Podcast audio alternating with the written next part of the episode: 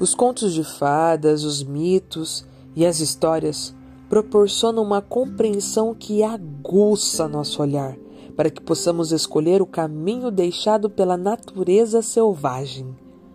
As instruções encontradas nas histórias nos confirmam que o caminho não terminou, mas que ele ainda conduz as mulheres mais longe e ainda mais longe, na direção do seu próprio conhecimento.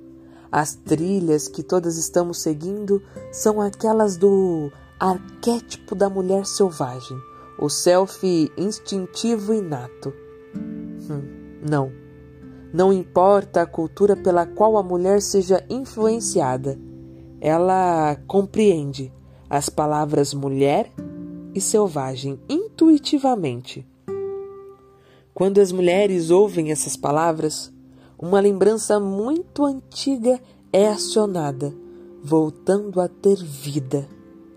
Trata-se da lembrança do nosso parentesco absoluto, inegável e irrevogável com o feminino selvagem.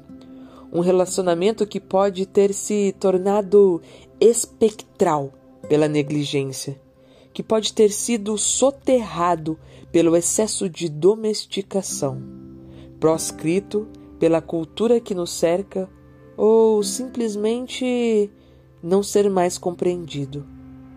Podemos ter nos esquecido do seu nome, podemos não atender quando ela chama o nosso, mas na nossa medula nós a conhecemos e sentimos a sua falta.